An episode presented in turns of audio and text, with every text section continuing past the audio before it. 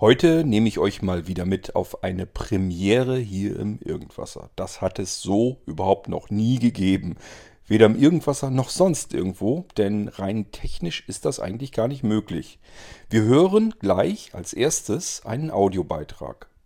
Den hatte ich auf dem Anrufbeantworter und den hat heute Dennis zu einer Irgendwasser-Episode gemacht, die ihr dann anschließend erst hört. Also er hat quasi, als wenn er in der Zukunft war und hat über eine irgendwaser Folge gesprochen, die es überhaupt nicht gibt. Wie kommt es dazu? Ganz einfach, wir nehmen diese irgendwaser Folge jetzt erst auf.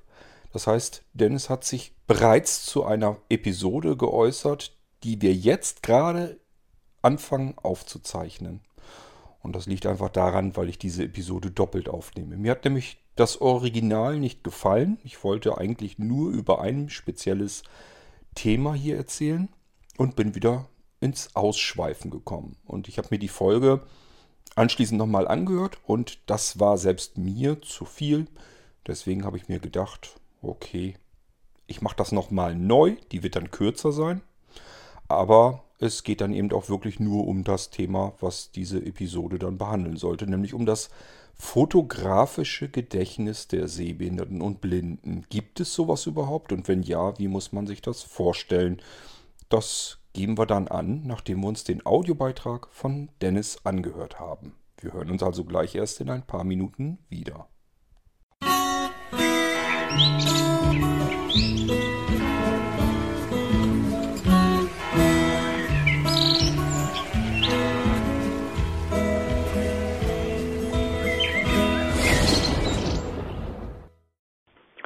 Hallo, Dennis hier mal wieder. Ja, ich habe äh, mir gerade eine Folge angehört, die ist offiziell noch gar nicht veröffentlicht. ich bin sozusagen meiner Zeit voraus. Äh, naja, liegt ja einfach daran, dass äh, Cord ja immer mal wieder in der Startmailingliste Folgen vorankündigt und äh, ja, manchmal dauert es ja auch ein bisschen länger, bis neue Folgen veröffentlicht werden. Und äh, ja, ich picken wir dann einfach schon mal so die eine oder andere raus.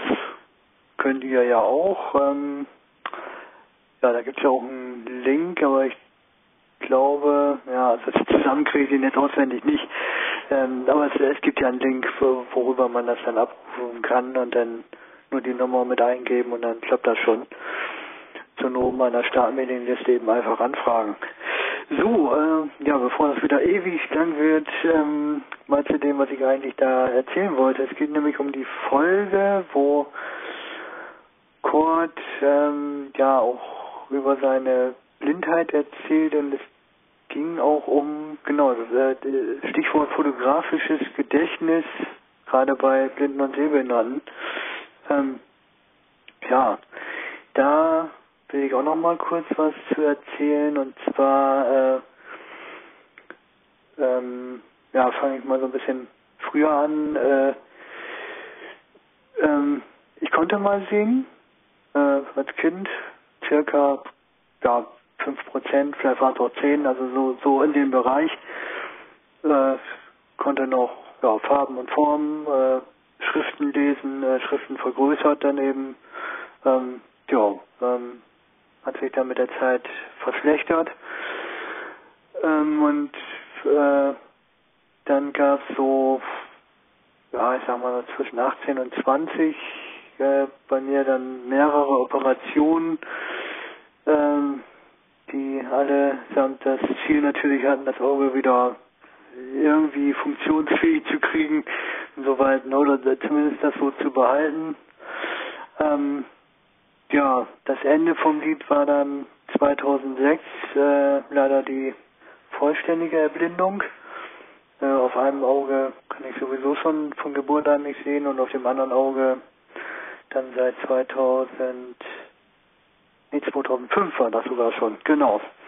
Ja, ähm, so, und ähm, nun bin ich aber zum Glück auch ein Mensch, der ähm, ja, äh, da sich sagt, okay, jetzt erst recht. So, also das hat bei mir auch in dem Fall irgendwie mal wieder so, so Energie freigesetzt, wo ich mir gesagt habe, ich grab mich jetzt nicht ein. Äh, da wird jetzt gekämpft. Na, ich wusste, okay, das ändert sich jetzt so schnell nicht, wenn mal überhaupt. Ähm, ja, Wissenschaft und Technik und so sind da ja, also auch Medizin und so, naja, noch eher so in den Kinderschuhen. Also, ne, wenn Erblindung ist, naja, das kann man eben noch nicht immer wieder äh, korrigieren. Ja, so, da hat sich dann bei mir eben wieder so Energie freigesetzt und ähm, da ich auch ein sehr fantasievoller Mensch bin, jetzt komme ich mal zu dem, was Kurt meinte, fotografisches Gedächtnis. Ähm, das kann ich für mich auf jeden Fall behaupten, das habe ich tatsächlich. Äh, Im Laufe der Zeit habe ich für mich ähm, ja so eine ganze, ich sag mal, eine Art 3D-Navigation äh, für mich entwickelt.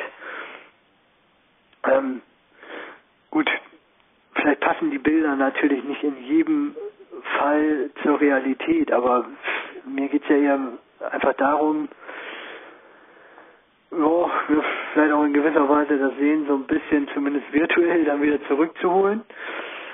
Äh, und ähm, naja, trotzdem mich dann visuell in gewisser Weise damit äh, natürlich zu, auch zu orientieren und ähm, ja, einfach auch, äh, wie gesagt, weil ich ein fantasievoller Mensch bin, auch ja, mit der Fantasie dann zu spielen und so, ne? Und ähm, ja, fantasievoll, kreativ und so, ähm, ja, das kam immer dann alles zusammen. Ähm, ja, äh, und ich muss sagen, es klappt so, finde ich, ganz gut. Also das heißt jetzt ähm, aber nicht, dass ich nicht auch tastend äh, natürlich durch die Welt gehe. Das äh, mache ich schon alleine, um mich äh, abzusichern auch. Aber ich habe durchaus auch immer dann Bilder im Kopf. Äh, auch von, äh, wenn ich mal Beschreibungen bekomme oder oder so, dann dann habe ich sofort Bilder im Kopf. Ähm, ja, natürlich dann auch ganz schön. Ich hatte durchaus aber auch schon mal Tage, wo äh, mich meine 3D-Navigation sozusagen im Stich gelassen hat. Ähm, da merke ich dann immer mal wieder, äh, wo ich denke, ja, stimmt, eigentlich mit Sehen ist da nichts. äh, ja, das ist dann manchmal etwas anstrengend, wenn man sich dann wirklich nur auf sein Gefühl verlassen muss. Aber gut, auch die Tage kriegt man dann hin. Ähm, ja, gestern hatte ich eine kleine Anekdote. Ähm, da hat mich dann mein äh, meine 3D-Navigation leider so ein bisschen im Stich gelassen. Ähm, ja, äh, es ging einfach nur darum, ich wollte äh, Frühstück von der Küche mir ähm, auf den Balkon bringen und äh, ja, von der Küche aus, äh, durchs Wohnzimmer, ähm, nee, in dem Bayerprint, äh, ja, ich wohne ja in einer eigenen Mietwohnung, ähm, ja, äh, also auf jeden Fall, ne, von der Küche aus ins Wohnzimmer, äh, auf den Balkon und, ähm, hatte dann auch tatsächlich, wenn man sich das wirklich so vorstellen will, ähm, den, den Weg so vor mir im Blick und hatte dann auch äh, rechts an der Seite so, so ein Hänge Sideboard, wie, wie auch immer man das Ding nennen will, so, so ein Hängeschrank auch im Blick gehabt. Da wollte ich das äh, Brett mit dem Brötchen drauf abstellen. Ja, leider um Zentimeter verschätzt. Die Realität war leider Zentimeter höher als meine Vorstellung. Und schon knallte das Brett gegen den Schrank und das Brötchen auf ähm, den Schrankteil da drunter. Äh, ja. Und äh, dann musste ich da erstmal natürlich ein bisschen Ordnung schaffen. Äh, und der Kaffee, äh, gut, das kann natürlich durchaus mal passieren, weil ich sag mal, jemand, der gucken kann, ähm, kann ja sofort kontrollieren, hält man die Kaffeetasse gerade oder nicht. Als Blinder ist das natürlich nicht so mal eben. Äh, ja, entweder verlässt man sich da auf sein Gefühl oder man muss halt mal irgendwie einen Trick sich ausdenken, wie auch immer. Äh, auf jeden Fall, ja, plätscherte leider an dem Tag dann auch noch ein bisschen Kaffee auf den Boden. Zum Glück Laminatfußboden, den kann man ja noch ein bisschen einfacher sauber machen. Ja, gut. Äh, das passiert dann, wenn einem das eigene Hirn dann manchmal so im Stich lässt. Ähm, ja, und dann noch zu dem, was Kurt so sagte, äh, dass man, wenn man blind ist, ähm, ja, ne, vielleicht durchaus, ja, weiß nicht, wie er das so genau ausgedrückt hat oder meinte auch, äh, also dass man als Blinder vielleicht zufrieden sein sollte, äh, dass man nicht noch mehr äh, Schmerzen oder ja, Probleme irgendwie hat oder so, sondern dass man in Anführungszeichen nur blind ist.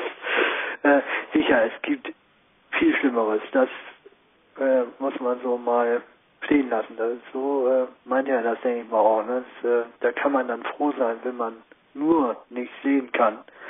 Ähm, gut, andererseits ist es, denke ich mal, so, dass das bei den verschiedenen Menschen auch immer so ist. Ähm, ich denke mal, das ist ja auch bei den Blinden und Sehbehinderten nicht anders.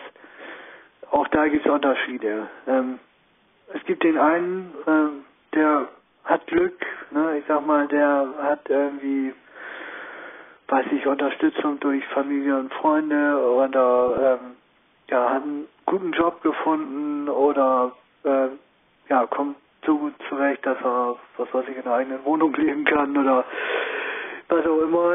Äh, ne, kommt einfach klar mit seinem Leben und es klappt alles so, wie er sich das denkt. Äh, so, und dann gibt's, denke ich mal, auch äh, die Blinden und Sehbehinderten, die ja einfach Pech haben. Diese Pechvögel sind vielleicht immer irgendwo anecken im ja, realen Sinne, vielleicht auch, dass sie irgendwo mal gegenhauen und oder auch in einer anderen Situationen einfach Pech haben und denken, ja oh Mann, muss mir das immer passieren? Ja. Oder auch in, in Sachen Bürokratie, ich sag mal, ähm, der eine hat Glück, ne, vielleicht mit seiner Krankenkasse und sagt, Mensch, super, ich brauche ein Hilfsmittel, ich brauche nur beantragen, die genehmigen das und das läuft einfach. So, und äh, der andere, ja, der hat eben halt einfach nur Pech vielleicht, zum Beispiel mit seiner Krankenkasse und sagt, mein Gott, ich habe immer nur Laufereien. Äh, andauernd Widersprüche und man muss da irgendwelche Verfahren anstrengen und lange warten und also, also dann einfach nur Pech. Äh, so, also das, ja, wie gesagt, ist bei den Blinden wahrscheinlich wie bei allen anderen auch, äh, da kann man Glück haben und einfach froh sein, dass es so läuft, wie es läuft. Oder, ja, äh, man muss sich durchbeißen. Das ist leider dann auch manchmal so. Jo, ich denke mal, das soll es wohl erstmal gewesen sein. War, glaube ich, auch schon wieder lang genug. Gut, okay. So viel dann erstmal wieder zu mir äh, dazu. Ciao, ciao. So, da bin ich wieder, nachdem wir jetzt Dennis zugehört haben, der sich auf eine Episode im Irgendwasser bezieht, die es nicht gibt. Nochmal, wie kam es dazu? Ganz einfach. Ich habe eine Episode aufgenommen und wollte eigentlich nur über das mehr oder weniger vorhandene fotografische Gedächtnis der sehbehinderten Blinden mal sprechen mit euch. Das stellt sich bei mir so langsam aber sicher zusammen, dieses möchte gern fotografische Gedächtnis, hat auch mit fotografisch eigentlich überhaupt gar nichts zu tun. Ich erkläre euch das gleich natürlich nochmal von vorn, was ich damit eigentlich meinte. Bevor ich aber noch die anderen Aspekte von Dennis irgendwie vergesse, wollte ich da auch nochmal drauf eingehen. Zunächst mal mit dem Kaffee. Kaffee ist immer ein bisschen Sauerei als Blinder. Ähm, würde ich mal einfach so fest steif behaupten. Meistens geht's gut. Und vor allen Dingen, wenn man sich darauf konzentrieren kann, nichts um einen herum ist, kein Krach und nichts, dann geht es eigentlich sogar relativ gut, also relativ problemlos. ähm, ich selbst kümmere mich immer um den Kaffee hier. Das heißt, Anja muss eher selten Kaffee kochen. Das mache dann ich meistens. Und ähm, das funktioniert meistens gut, aber eben nicht immer. Ich brühe den Kaffee von Hand auf. Das heißt, der Filter kommt wirklich ein Filter, wie Oma das früher auch so gemacht hat. Oben auf die Kaffeekanne drauf und dann wird da eben kochendes Wasser reingeflößt. Und das auch zum Beispiel, äh, wo man dann so nach und nach erst hinterkommt. Ich habe diesen Kaffeefilter oben drauf, der war mir immer so ein ganz kleines bisschen zu wackelig und habe mir gedacht, da muss doch was geben. Der muss ja nur weiter, weiter hineinreichen in die Kaffeekanne. Und dann hat meine Mutti mir so ein Ding mal mitgebracht. Und dieses, das war ein Porzellan-Kaffeefilter. Der ging aber weiter rein, unten rein in die Kaffeekanne und wenn man ihn draufgestellt hatte, saß der bombenfest. Hat sich aber ein neues Problem erledigt. Nämlich, ich habe unterschätzt, wie gut mein Seerest dafür noch ausreicht. Wir haben nämlich im Moment einen Kaffeefilter, ich hoffe, ich sage nichts Falsches, der ist dunkelblau, aus Kunststoff. Da tue ich den Filter rein und wenn man jetzt das kochende Wasser auf das Kaffeepulver drauf schüttet, dann schäumt das ja oben immer so ein bisschen. Das heißt, die obere Schicht wird dann weiß und das setzt sich recht gut ab an dem blauen Rand des Kaffeefilters, der da drunter ist. Und somit kann ich verhältnismäßig noch ein bisschen einschätzen, wie viel habe ich jetzt in diesen Kaffeefilter an kochendem Wasser eingefüllt. Und als ich den weißen Filter drauf hatte, der eigentlich besser gewesen wäre, habe ich gemerkt, das kann ich nicht mehr vernünftig einschätzen. Hier sehe ich gar keinen Unterschied mehr. Da war ja kein Kontrast mehr. Äh, weißer Schaum, weißer Hintergrund, ja, war, ein, war einfach ein Ticken schlechter einzuschätzen. Dann habe ich mir gesagt, warum willst du es dir komplizierter machen, als es ist? Du wolltest ja eigentlich eine Erleichterung haben. Das scheint jetzt schwieriger geworden zu sein für dich. Und dann habe ich gesagt, okay, den Filter nehme ich meiner Mutti wieder mit. Und die freute sich auch. Die hat nämlich hier einen Porzellanfilter zwei Tage vorher kaputt gedonnert und äh, freute sich, dass ich ihr den Kaffeefilter wieder mitbringe. Ich habe gesagt, du, war gut gemeint, ich kann ihn nicht gebrauchen. Ähm, es bringt mir mehr mit unserem was, weil der einfach dunkel ist und sich dieser Kontrast da so ein bisschen abhebt. Das sind so, wenn man immer in der Schwebe ist. Von sehend Richtung Erblindung ähm, ist man erstmal eine ganze Zeit lang eben sehbehindert. Und das haben mir andere Sehbehinderte auch schon mal gesagt, man arbeitet immer sehr gerne mit dem letzten bisschen Sehrest. Ganz gleich, wie klein der auch ist. Und wenn es nur dazu gut ist, dass ich noch sehen kann, es scheint irgendwie ein bisschen hell zu sein oder es scheint irgendwie ein bisschen dunkel zu sein. Wenn man also wirklich nichts mehr wahrnimmt, außer hier ist Licht und hier ist kein Licht können Menschen damit immer noch. Ist das immer noch ein Riesenvorteil gegenüber, wenn man das nicht mehr hat, weil so kann ich zum Beispiel sehen, wenn ich eine Straße entlang gehe und dann sind ja die Häuser, die Fassaden, die sind dann dunkel und wenn dann eine Straße rechts reingeht, dann ist, steht da logischerweise kein Haus, da scheint so ein bisschen dann das Licht mehr, also kann ich da vielleicht sogar erkennen, hier scheint eine Straße reinzugehen. Oder aber in der Wohnung ist die Tür auf oder ist sie zu. Wenn sie auf ist, scheint da vielleicht irgendwie Licht durchs Fenster in dem Raum, der dahinter ist. Und das sehe ich dann vielleicht noch ein bisschen. Oder so kann ich eben schon erkennen, okay, hier geht jetzt irgendwie ein Weg rein und hier ist die Tür auf oder sie zu. Das sind alles Dinge, man kann sich das schwer vorstellen, dass wenn man nichts sehen kann, das ist ja im Prinzip immer noch, ich kann dann nicht sehen. Ich merke bloß, es ist hell oder es ist dunkel. Mehr ist es dann ja nicht. Und trotzdem ist das viel mehr, als wenn auch dieses letzte bisschen Seerest noch wegfallen würde. Und so geht das die ganze Zeit. Man arbeitet immer lieber noch oder ist sehr darauf angewiesen, auf das letzte bisschen Fitzelchen Seerest, das man noch hat. Wenn man noch Umrisse erkennen kann, hat man wieder einen größeren, größeren Vorteil gegenüber denjenigen, die nur noch hell und dunkel wahrnehmen können. Die nur hell und dunkel wahrnehmen können, sind immer noch ein bisschen besser dran als die, die überhaupt nichts mehr erkennen können. Und so weiter und so fort. Also es ist wirklich so lang, bis gar nichts mehr da ist, nutzt man alles, was man über die Augen noch wahrnehmen kann, nutzt man immer mit rein.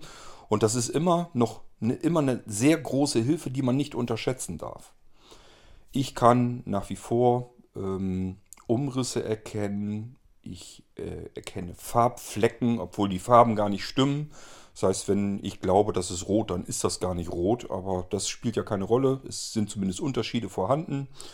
Ähm, das bringt ja auch schon mal ein bisschen was. Und ähm, es sind für mich in meiner Umgebung sind es Farbtupfen und mehr ist es nicht. Rechte Auge ist im Prinzip fast ganz kaputt. Da nehme ich nur noch ganz an der Seite mal so ein bisschen was wahr. Äh, die komplette Fläche vorne ist kaputt. Links sehe ich noch mehr. Das reicht immerhin noch so weit nach wie vor, dass wenn ich mir Schrift ganz arg vergrößere, dass ich dann noch was ablesen kann. Und alles ist immer tagesformabhängig. Das ist auch wichtig zu begreifen. Ähm, wir waren beim Kaffee. Also jetzt habe ich den Kaffee gekocht und äh, ja, ich habe immer so eine Chance gehabt, dass ich Sauerei angestellt habe, weil ich zu viel Wasser in den Filter reingekippt habe. Kanne läuft also voll und dann läuft die ein bisschen über. Ich krieg's zu spät mit und äh, dann ist schon was vorbeigeplattert und das ist schon die erste Sauerei, die man eigentlich gar nicht haben will. Das versuche ich gerade so ein bisschen zu kompensieren, indem ich einfach sage, warum muss die Kanne überhaupt immer bis oben an Rand voll sein? Mach einfach weniger Wasser rein. Wenn die Kanne dann nur drei Viertel voll ist, dann ist sie eben nur drei Viertel voll immer noch besser, als jedes Mal eine Sauerei zu veranstalten. So, das ist das, was ich mir gerade so selber versuche beizubiegen. Ähm, dann geht es weiter, was Dennis jetzt meinte mit der Kaffeetasse. Erstmal das Einschenken ist für einen Blinden in dem Moment eigentlich nur ein Problem, wo, das, wo er das nicht hören kann. Ich höre, wenn ich meinen Kaffee einschütte, wie viel habe ich ungefähr drinne. Ähm, auch hier kann man, wenn man sich unsicher ist, lieber ein bisschen zu früh aufhören, als zu spät den Kaffee einzugießen. Hat dann vielleicht die Tasse nicht bis oben an den Rand voll, wo man normalerweise hinkippen würde, wenn man noch gucken kann. Äh, sondern dann ist eben vielleicht nur drei Viertel voll der Pott. Ich benutze lieber große Pötte als kleine Tassen. Ähm, einfach allein schon, weil da mehr reinpasst, aber auch, weil das vielleicht ein bisschen, du kannst eben den Rand auch ein bisschen breiter lassen einfach und kannst da besser mit rumjonglieren. Das ein, ich habe hier gerade eine Mücke. Ähm, das Eingießen von Kaffee ist also, wenn ich alleine bin, überhaupt kein Problem.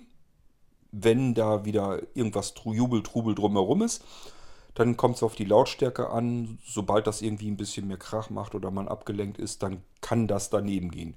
Das ist auch der Grund, weswegen ich Kaffee draußen völlig problemlos eingieße. Da macht das nichts, selbst wenn das laut ist und ich verschätze mich und es gießt eben drüber, dann plattert es eben unten auf die Steinplatten. Das ist dann nicht so schlimm. Drin, wenn mehrere Menschen sind, sage ich, ähm, kipp bitte jemand anders ein, weil die Chance ist eben da, dass ich dann plöre und dann hat man es irgendwo auf der Tischdecke, sonst irgendwo. Muss ja nicht sein. Ähm, und wenn ich alleine bin, kippe ich mir auch drinnen natürlich komplett alleine ein, weil ich es dann auf Gehör machen kann. Wenn ich Musik anhabe, muss ich allerdings die Musik so lange ausmachen, weil ich wirklich nach Gehör einkippen muss. Andere Möglichkeit sehe ich da für mich so jetzt erstmal nicht. Jetzt kommt mir nicht wieder mit irgendwelchen Einfüllhilfen, habe ich nicht, weiß ich nicht, ob ich das haben will. Ähm, einer hat mir das angeboten, will er mir nochmal schenken und schicken und dann kann ich das mal ausprobieren. Ich weiß, ich kann euch nicht sagen, ob ich das benutzen werde, keine Ahnung so wie ich mich kenne, wahrscheinlich eher nicht, weil ich zu faul bin für sowas und es, wie gesagt, ja so auch funktioniert. So, ähm, Dennis, dann habe ich noch einen Tipp für dich. Die Tassen spielen eine entscheidende Rolle, nämlich dann, wenn du mit der Tasse noch in der Gegend rumrennen willst. Ähm, wir haben hier Tassen, die nämlich am liebsten, die sehen aus wie so ein Tennisball. Noch ein bisschen größer als so ein Tennisball, sind dann außen ein bisschen grubbelig irgendwie, aber es sind im Prinzip wie runde Tassen, wo du, also wie ein Ball, wo du oben so ein Stück abgeschnitten hast. Die sind perfekt, weil jetzt passiert folgendes, wenn du da mit, dem, mit dieser Tasse rumrennst und hast die vielleicht sogar ein bisschen zu voll, dann schwappt ja der Kaffee in der Tasse zwar, aber dadurch, dass der Rand nach oben hin nochmal so geschlossen gewölbt ist, wird der Kaffee sozusagen nicht, geht nicht zu, nach, nach außen raus, sondern wird nach innen wieder zurückgeworfen. Wird also in die Mitte. Also wenn der anfängt zu schwappen, schwappt der Kaffee nicht über den Rand einfach rüber, sondern schwappt wieder zur Mitte hin der Tasse. Das ist total genial. Äh, mit den Tassen passiert mir lange nicht so schnell irgendeine Schweinerei. Und dadurch, dass sie eher ein bisschen breiter sind und die eben diese kugelige Form haben, statt irgendwie höher sind, wenn man gegenstößt oder sowas, dann ähm, schmeißt man so eine Tasse auch eher mal nicht um, einfach so. Das ist ziemlich schwierig, so eine Tasse umzuschmeißen. Ich will nicht sagen, dass es unmöglich ist, aber es ist zumindest deutlich schwieriger. Also diese Tassen gefallen mir sehr gut. Wenn du irgendwie die Möglichkeit hast, vielleicht mal einfach deine Eltern oder so fragen, ob die mal gucken können, wo man sowas finden kann. Das sind wirklich, man muss Tassen suchen, die im Prinzip wie ein Ball aussehen, wie die rund sind und oben so ein bisschen abgeschnitten dann ist. Äh, das ist für einen blinden Menschen eine total hilfreiche Erleichterung. Also habe ich hier immer wieder gemerkt, die Tassen sind wirklich klasse. So, wenn man ein Tablett hat, äh, es gibt Tabletts, wissen auch vielleicht viele nicht, haben wir allerdings auch nicht, aber da habe ich mir schon sagen, das kann ich mir auch vorstellen, dass das viel einfacher ist. Die haben nicht Außengriffe, sondern die haben in der Mitte sozusagen einen Griff. Das heißt, alles, was man auf das Tablett stellt, ähm, kommt jetzt so ein bisschen ins Schwanken. Und somit kann ich das Tablett überhaupt nicht schief oder schräg halten, sondern ich halte es sozusagen an einem Griff, der geht in die Mitte und dann ist das so pendelnd in der Hand. Es hängt dann also. Und dadurch, dass die Schwerkraft das Tablett immer nach unten zieht, habe ich dann nicht mehr die Möglichkeit, dieses Tablett schief oder schräg zu halten. Und dann kann mir so auch so manches Malheur vielleicht schon nicht mehr passieren. Wie gesagt, ich habe so ein Ding auch nicht. Ich behelfe mir damit, wenn ich irgendwie mehrere Sachen auf einmal tragen will, packe ich mir das in eine große Kiste, wo nichts passieren kann, einfach weil es eine große Kiste ist, die einen großen Rand hat, einen hohen. Und dann funktioniert das eigentlich ganz gut. So, dann ist das erstmal so, damit ich jetzt das, was auf das, was Dennis angesprochen hat, damit ich da jetzt mal kurz drauf eingegangen äh, bin. Ich wollte jetzt speziell vor allen Dingen was wegen Kaffee und so weiter sagen. Gehen wir jetzt mal auf dieses fotografische Gedächtnis, worum sich eigentlich die Folge drehen sollte. Und ich bin viel zu viel ins Schlawendeln gekommen äh, über alles Mögliche und das muss eigentlich gar nicht sein. Können wir lieber nochmal eine separate Folge draus machen. Deswegen habe ich mir gedacht, die passt mir nicht. Du hast dich so oft wiederholt und immer wieder was erzählt und auch gar nicht zum Thema. Und dann habe ich gesagt, nee, das ist einfach die Episode ist kompletter Murks. Deswegen habe ich die wieder nicht gelöscht, aber die werde ich mit dieser Episode, die ich jetzt aufnehme, einfach überschreiben. Da wird Dennis sich vielleicht sogar sagen, äh, er fand die andere besser, das weiß ich nicht. aber es ist so, wie es ist. Ich fand sie doof, deswegen habe ich gesagt, jetzt schraubst du da nochmal drüber. Und ich fand das irgendwie gedanklich interessant, dass ich von Dennis jetzt einen Beitrag bekommen habe zu einer Episode, die es dann gar nicht mehr gibt. Das fand ich irgendwie total witzig. Deswegen mache ich das jetzt so. Was meine ich denn jetzt eigentlich mit dem fotografischen Gedächtnis? Ich habe mir schon überlegt, dass das wahrscheinlich vielen anderen Sehbehindern und Blinden auch so gehen müsste, weil ich mir nicht so richtig vorstellen konnte, wie machen die das sonst eigentlich. Ich habe aber ja auch eine ganze Menge sehende Zuhörer hier und äh, die können sich das sicherlich nicht vorstellen. Man kommt eigentlich von alleine drauf, wenn man sich das irgendwie versucht selber zu erklären. Ähm, aber trotzdem muss man vielleicht das einfach mal sagen, wie es ist.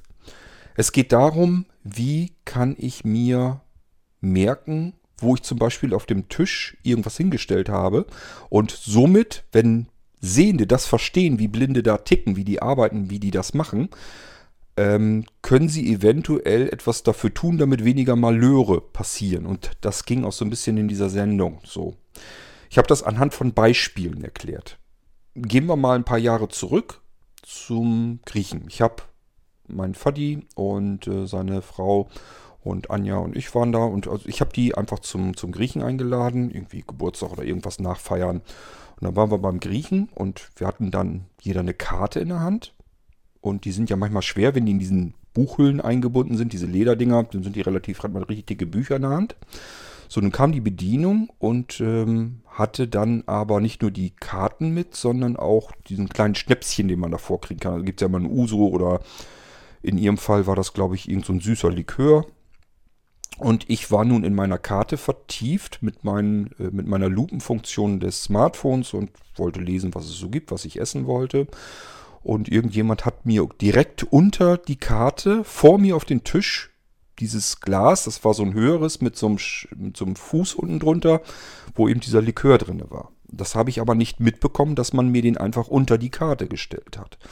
Und ist ganz klar mit der Karte, das Glas war ein bisschen höher, man musste also nur die Karte ein bisschen weiter tiefer lassen, ein, zwei Zentimeter, reicht natürlich völlig aus, um dieses Glas umzustoßen. So, was passiert dann? Es sagt zwar keiner am Tisch, aber unterschwellig ist es so, ach guck an, der Blinde hat mal wieder ein Glas umgeschmissen. Das ist das, was ich euch in der Episode auch erzählt habe. Das, da ging es mir eigentlich hauptsächlich drum. Jedem passiert das. Also jeder schmeißt mal irgendwas um. Jeder schmeißt mal ein Glas um. Jeder schmeißt auch mal eine Tasse runter und die geht vielleicht sogar kaputt. Jeder legt sich mal auf die Fresse, stolpert mal, knallt irgendwo vor, knallt gegen eine Glastür oder sonst irgendwas. Jedem Menschen passiert das und das ist eigentlich vollkommen normal. In dem Moment, wo es aber einem Blinden passiert, liegt das, ist das nicht mehr normal. Dann ist es unterschwellig wieder, ach guck an, der Blinde mal wieder. Und das reduziert uns, Sehbehinderte und Blinde, eben wirklich auf diese Blindheit. Und ich habe auch da in der Episode schon gesagt, das ist im Prinzip eigentlich ein beschissenes Gefühl. Das möchte man nicht. Das ist genauso normal und gewöhnlich, wie es jedem anderen auch passiert. Ich sage ja, nur, wenn es dem Blinden passiert, dann ist es immer der Blinde schon wieder. Dem ist das schon wieder passiert. Ich würde von mir her hier sagen, ich schmeiße wirklich nicht mehr um als andere Menschen auch. Andere Menschen schmeißen genauso oft ein Glas um oder eine Flasche um oder sonst irgendetwas. Das, was eigentlich verwunderlich ist, weil wir viel mehr umstoßen müssten. Das habe ich auch versucht zu erklären. Wenn wir sehen wollen, dann bleibt uns gar nichts anderes übrig im Nahbereich als zu tasten. Tasten hört sich immer so toll an, ne? als wenn man irgendwie nach etwas greifen, suchen und greifen würde. Das hat aber gar, nicht, gar nichts damit zu tun, sondern Tasten heißt eigentlich gegen irgendetwas stoßen. Wenn man es genau nimmt, heißt das immer, ich grabbel mit den Fingern vor mir so lang rum, bis ich gegen das, was ich suche, stoße mit der Hand. Und das sagt es eigentlich schon, wo die Gefahr darin liegt. Denn es gibt diverse Gegenstände, gerade so auf Tischen, die kann man nicht mal irgendwie so ein bisschen antippen, sondern dann können die schon umfallen. Insbesondere, wenn sie vielleicht leicht sind, sowieso schon kippelig stehen. Beliebt sind ja immer die Gläser, was weiß ich, Weingläser oder sowas, was eben so einen Fuß noch unten drunter hat. Das heißt, wo das Gewicht des Glases eigentlich relativ weit oben ist und wir tippen dann dagegen, dann kippelt das viel schneller, als hätte man, hätte man irgendwie, was weiß ich, einen Krug oder sowas auf dem Tisch stehen. Also, nochmal, tasten heißt, ich stoße gegen einen Gegenstand. Nichts anderes bedeutet das. Dementsprechend müssen wir sehr vorsichtig auf dem Tisch tasten und das machen wir auch in dem Moment, wo wir einfach wissen, dass wir vorsichtig sein müssen. Dass wir einfach uns bewusst sind, da steht was, was schnell und leicht umfällt und dann ist man entsprechend vorsichtig und das dauert ewig auf die Weise beispielsweise einen vollen Tisch abzuräumen, das dauert einfach ewig. so, Sehende können sich das nicht mit angucken, die fummeln dir dann dazwischen rum. Und das funktioniert nicht, weil du kannst ja nicht gucken, also kannst du nur den Tisch schematisch abgehen. Bedeutet, ähm, ich muss einfach den Tisch Zentimeter für Zentimeter abtasten, wo was ist. Und was ich dann abräumen will, das stelle ich dann in die Kiste rein und so kann ich den Tisch abräumen. Das kann eben auch bedeuten, ich grabbel gefühlt minutenlang die erste Hälfte des Tisches ab und da steht gar nichts und auf der anderen Seite stehen Gläser oder sonst irgendetwas und eine sehende Person würde sofort sagen, äh, der greift da hin und will das dann abräumen, weil der einfach sagt, der arme Blinde, was soll der da jetzt den Tisch abgrabbeln? Das heißt, die grätschen einem dazwischen durch und dann passiert auch manchmal dann sowas, dass die dann in Gedanken vielleicht etwas von A nach B auf dem Tisch stellen. Keine Ahnung, weil sie vielleicht die Untersetzer erst wegnehmen wollen, stellen sie das Glas auf eine andere Seite. Und wenn man dann selbst mithelfen will und ist da noch am Tasten, da stand vorhin kein Glas, man hatte diesen Bereich schon abgetastet. Der Sehne hat das Glas aber dort jetzt hingestellt. Dann passiert folgendes, ich bin mir ja sicher, ich war da schon knall dann gegen das Glas, das Glas fällt um, man schmeißt es runter und ist in dem Moment wieder der Blinde, der ein Glas runtergeschmissen hat, obwohl er da überhaupt nichts dafür konnte.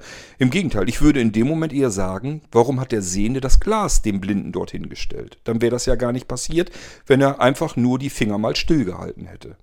Anderes Beispiel. Stellt euch mal so einen Tisch vor, der voll ist mit irgendwelchen Grillutensilien. Ihr seid also draußen im Garten idealerweise, habt den Tisch voll mit diversem Krimskrams, ihr seid am Grillen. So, jetzt seid ihr als Blinder und habt ein Getränk in der Hand, ein Glas oder eine Flasche und dann stellt ihr die auf diesem Tisch. Jetzt kommen wir auf das fotografische Gedächtnis, weil andere Möglichkeiten habe ich nicht.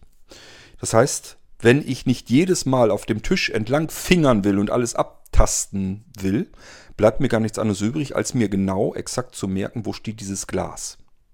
So, das klingt für eine sehende Person erstmal so, ja, mache ich ja auch so.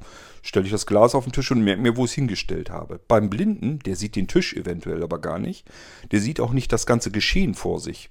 Das heißt, wir arbeiten ein bisschen anders. Bei mir sieht das dann zum Beispiel so aus, ich sitze dort und merke mir die Position, wie weit ich meinen, meinen Arm zum Beispiel, so wie ich sitze, merke ich mir, wie sitze ich gerade und dann, wie weit habe ich meinen Arm und meine Hand ausgestreckt und in welche Richtung. Muss ich ein Stück weiter rechts oder ein Stück weiter links fassen oder einfach nur geradeaus rüber.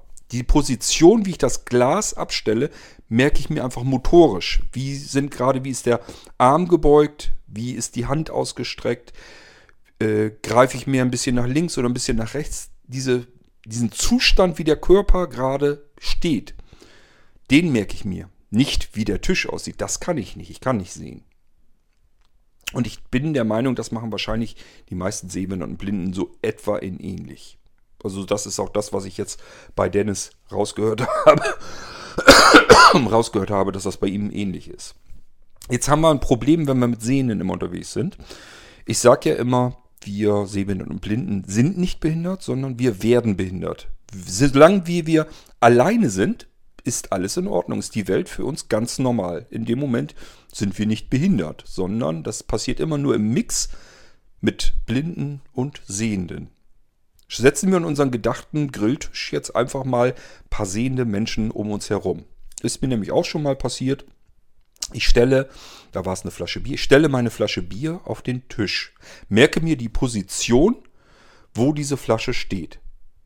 Jetzt habt ihr um euch herum sehende Menschen und die sehen ja, wie ihr die Flasche abgestellt habt und denken sich, aha, der ist ja blind und der hat die Flasche auf den Tisch gestellt und die Flasche steht für sein Gefühl viel zu weit weg vom Rand. Weil die das eher von den Kindern her gewohnt sind. Bei Kindern, wenn die ihre, ihre Flaschen oder irgendwas, ihr Glas auf den Tisch stellen, dann stellen erwachsene Eltern immer gerne das Glas oder die Flasche weiter in die Mitte des Tisches. Kinder kommen da auch nicht gut ran, die stellen das auch gerne am Rand ab.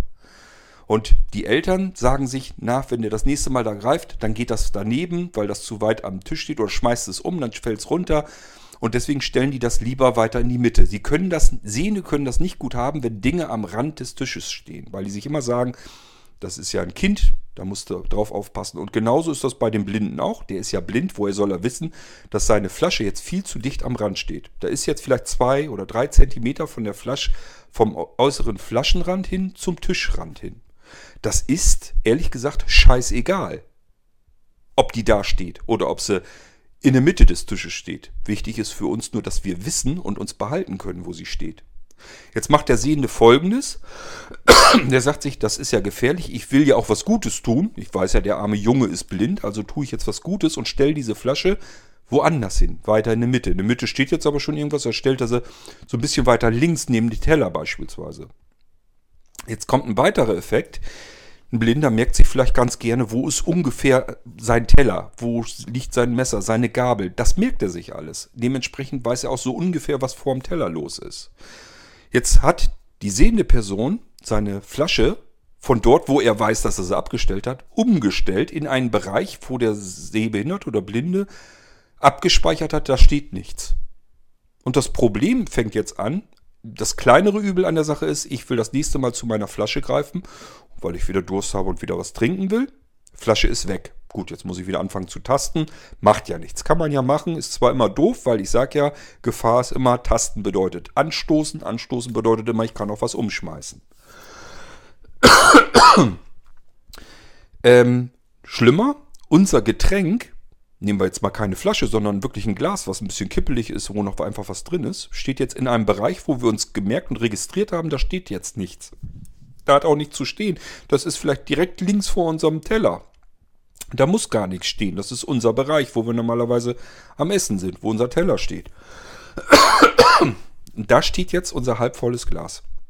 Wir wissen es aber nicht, weil der Sehende sich gesagt hat, am Rand schmeißt das Glas oder die Flasche um. Ich pack das mal woanders hin, dann ist es sicherer.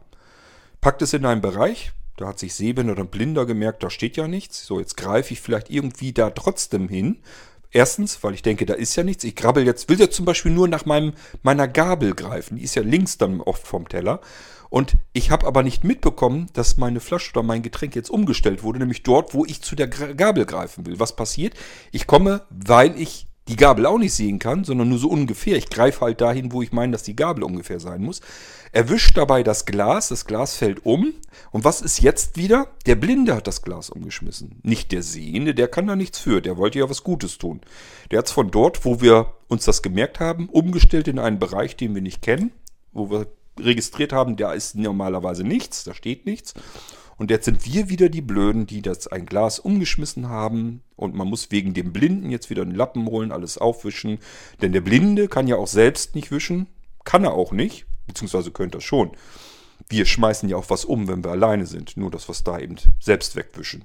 Weil wir da alle Zeit der Welt haben. Das heißt, man muss jetzt nicht in Panik oder sonst was fallen, sondern kann das ganz normal abräumen. Wenn man auf den Tisch was umgeschmissen hat, räumt man es eben ab, wischt das so gut es geht, Gut, wenn eine Tischdecke drunter war, muss dann vielleicht gewaschen werden oder nicht.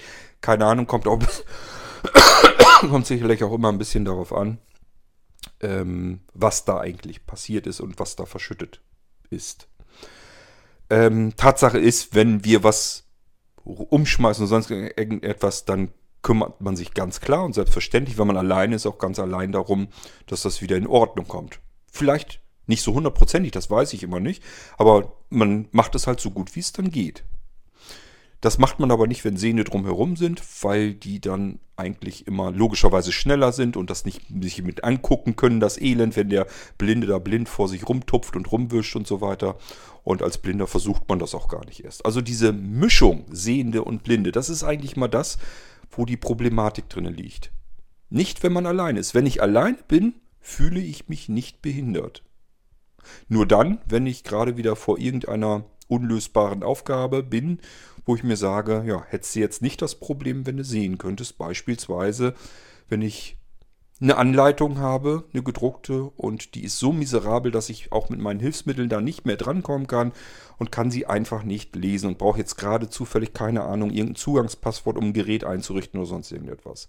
Ist natürlich richtig kacke. Und das ist auch das, was mich immer ärgert. Und das ist auch etwas, das habe ich in der Episode, äh, die weg ist, hiermit ähm, habe ich da auch erzählt.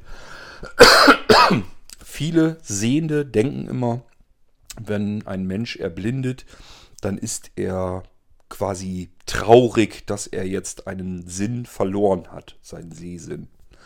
Traurigkeit ist absolut nicht das, was ich mit meiner Erblindung zusammenbringen würde, sondern wenn es Gefühle gibt, die aufgrund der Erblindung ab und zu entstehen können, dann hat das was mit Ärger und mit Zorn zu tun. Man ist einfach sauer, dass jetzt irgendetwas nicht geht, dass man behindert wird, ähm, was normalerweise in dem Moment nicht der Fall wäre, wenn ich normal gucken könnte. Dann bin ich einfach stinkig und sauer.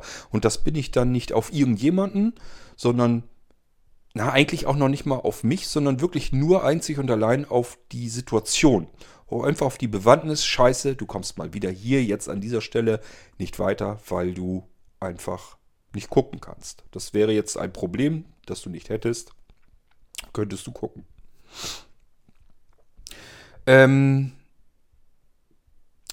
fotografisches Gedächtnis. Haben wir also sowas? Ja, ich denke schon. Es sieht aber anders aus, als sehen sich das vorstellen. Es hat nichts mit Fotografie zu tun. Ähm, ich stelle mir jetzt nicht bildlich den Tisch oder sowas vor, sondern ich merke mir einfach Position, wo ich etwas abgelege und so weiter. Und zwar auch nicht direkt, sondern teilweise auch im Verhältnis. Das heißt, das kann zum Beispiel sein, dass ich, wenn ich an einer Tischecke sitze, dass ich mir einfach merke, ich greife dann zum Beispiel erst an die Tischecke und dann mache ich einfach nochmal so eine Handbreit zur Mitte hin und stelle dann dort was hin oder lege dort was hin.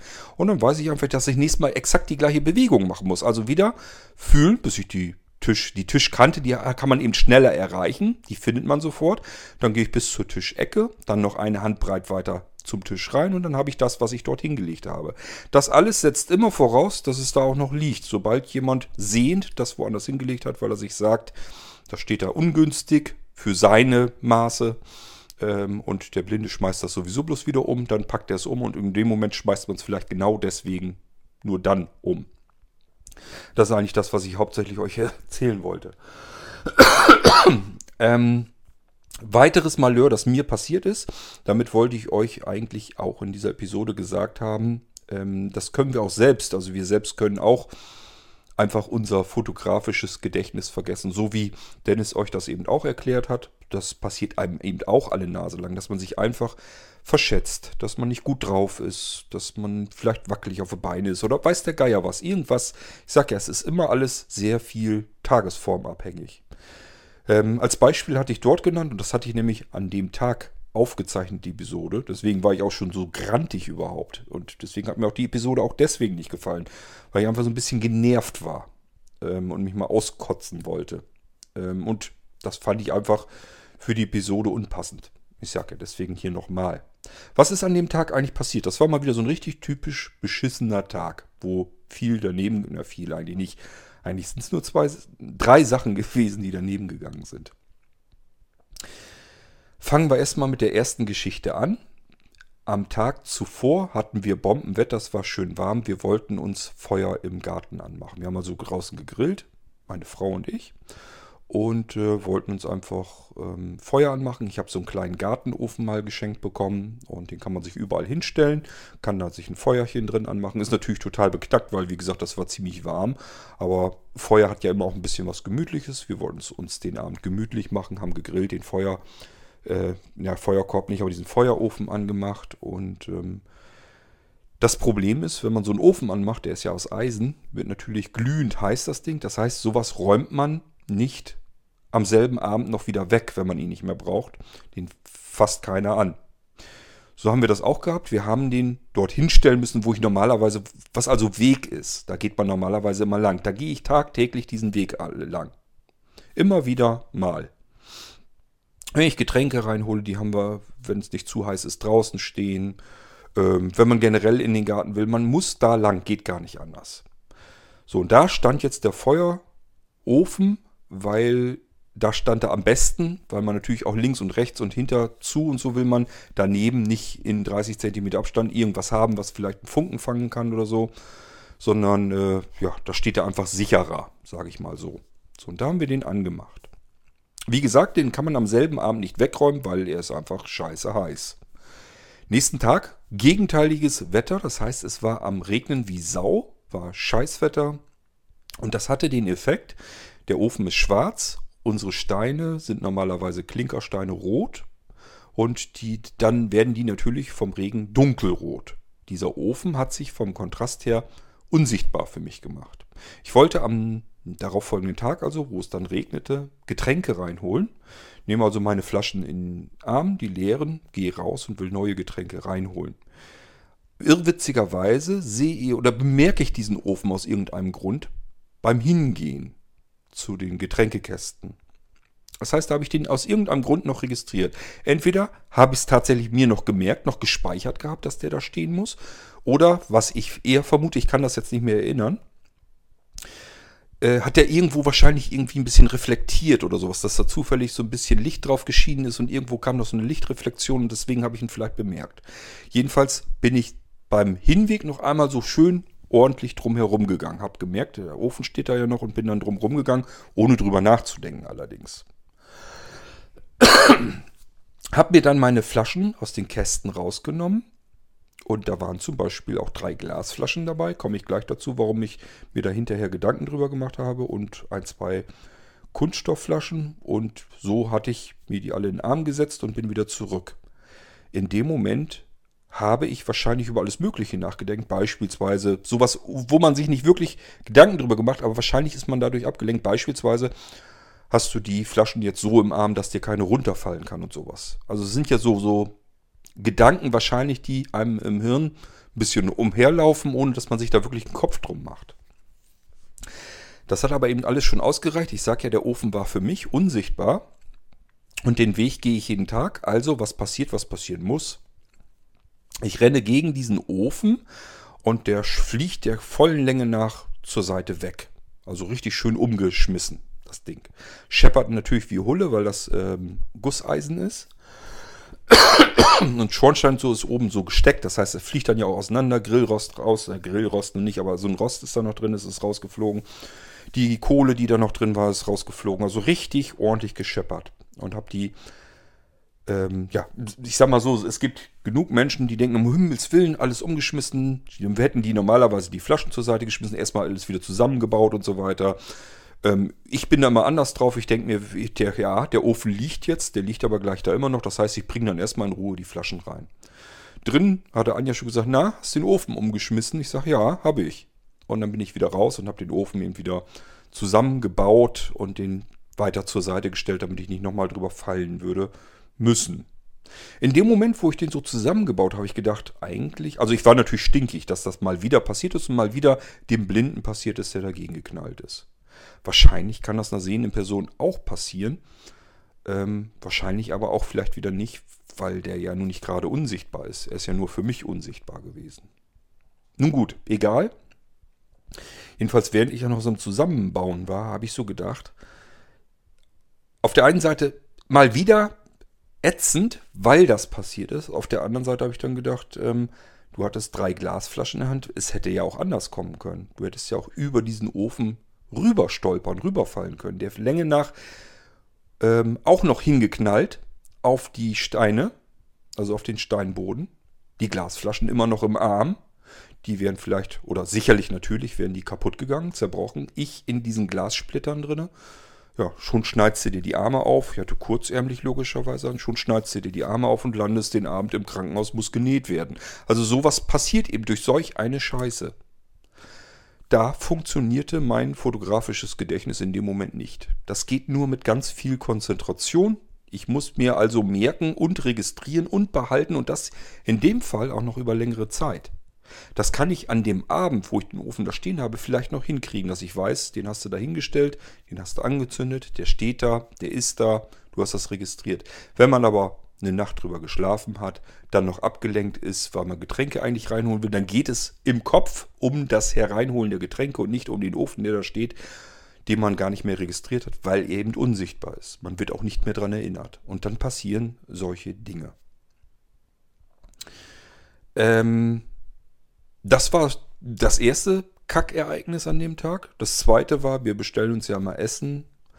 Ähm, in einem Restaurant, das wir hier eigentlich ganz gerne unterstützen möchten. Es wird ist also tatsächlich auch von uns so, dass wir so zwei, dreimal die Woche Mittagsmenü dort bestellen, weil erstens wir denken, es unterstützt, es hilft ein bisschen mit, die Gaststätte, das Restaurant in dieser schwierigen Phase ähm, weiter zu unterstützen und zum anderen, es, es hilft nicht viel, ist uns auch klar, aber wenn da viele mitmachen, dann hilft das eben dann doch.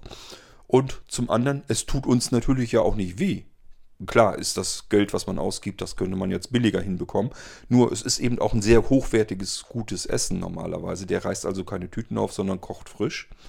Und das ist auch ein richtiger gelernter Koch. Also der hat wirklich was auf dem Kasten. Da kann man wirklich gut essen. Die machen sehr viel Wildgerichte und so weiter. Auch was Besonderes mal.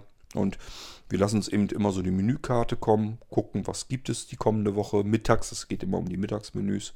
Und dann lassen wir uns die kommen und machen die uns die dann, wenn wir dann gen Abend Hunger kriegen, machen wir uns das dann heiß.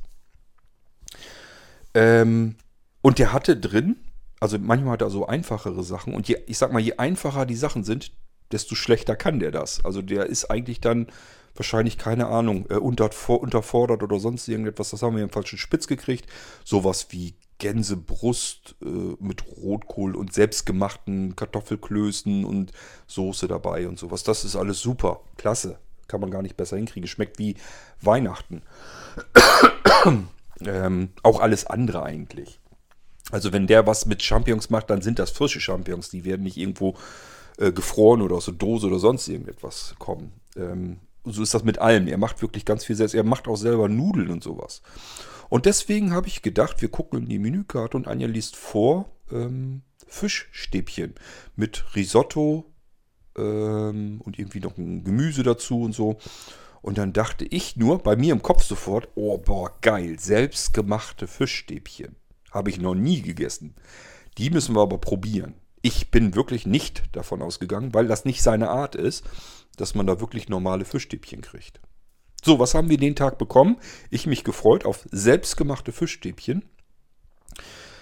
Iglo lässt grüßen. Also ganz normale Fischstäbchen aus der Packung. Die hätten wir uns selbst kaufen können, bei uns in die Active frei fünf Minuten schmeißen können oder ein bisschen länger und dann wäre es gut gewesen. Die hätten genauso geschmeckt.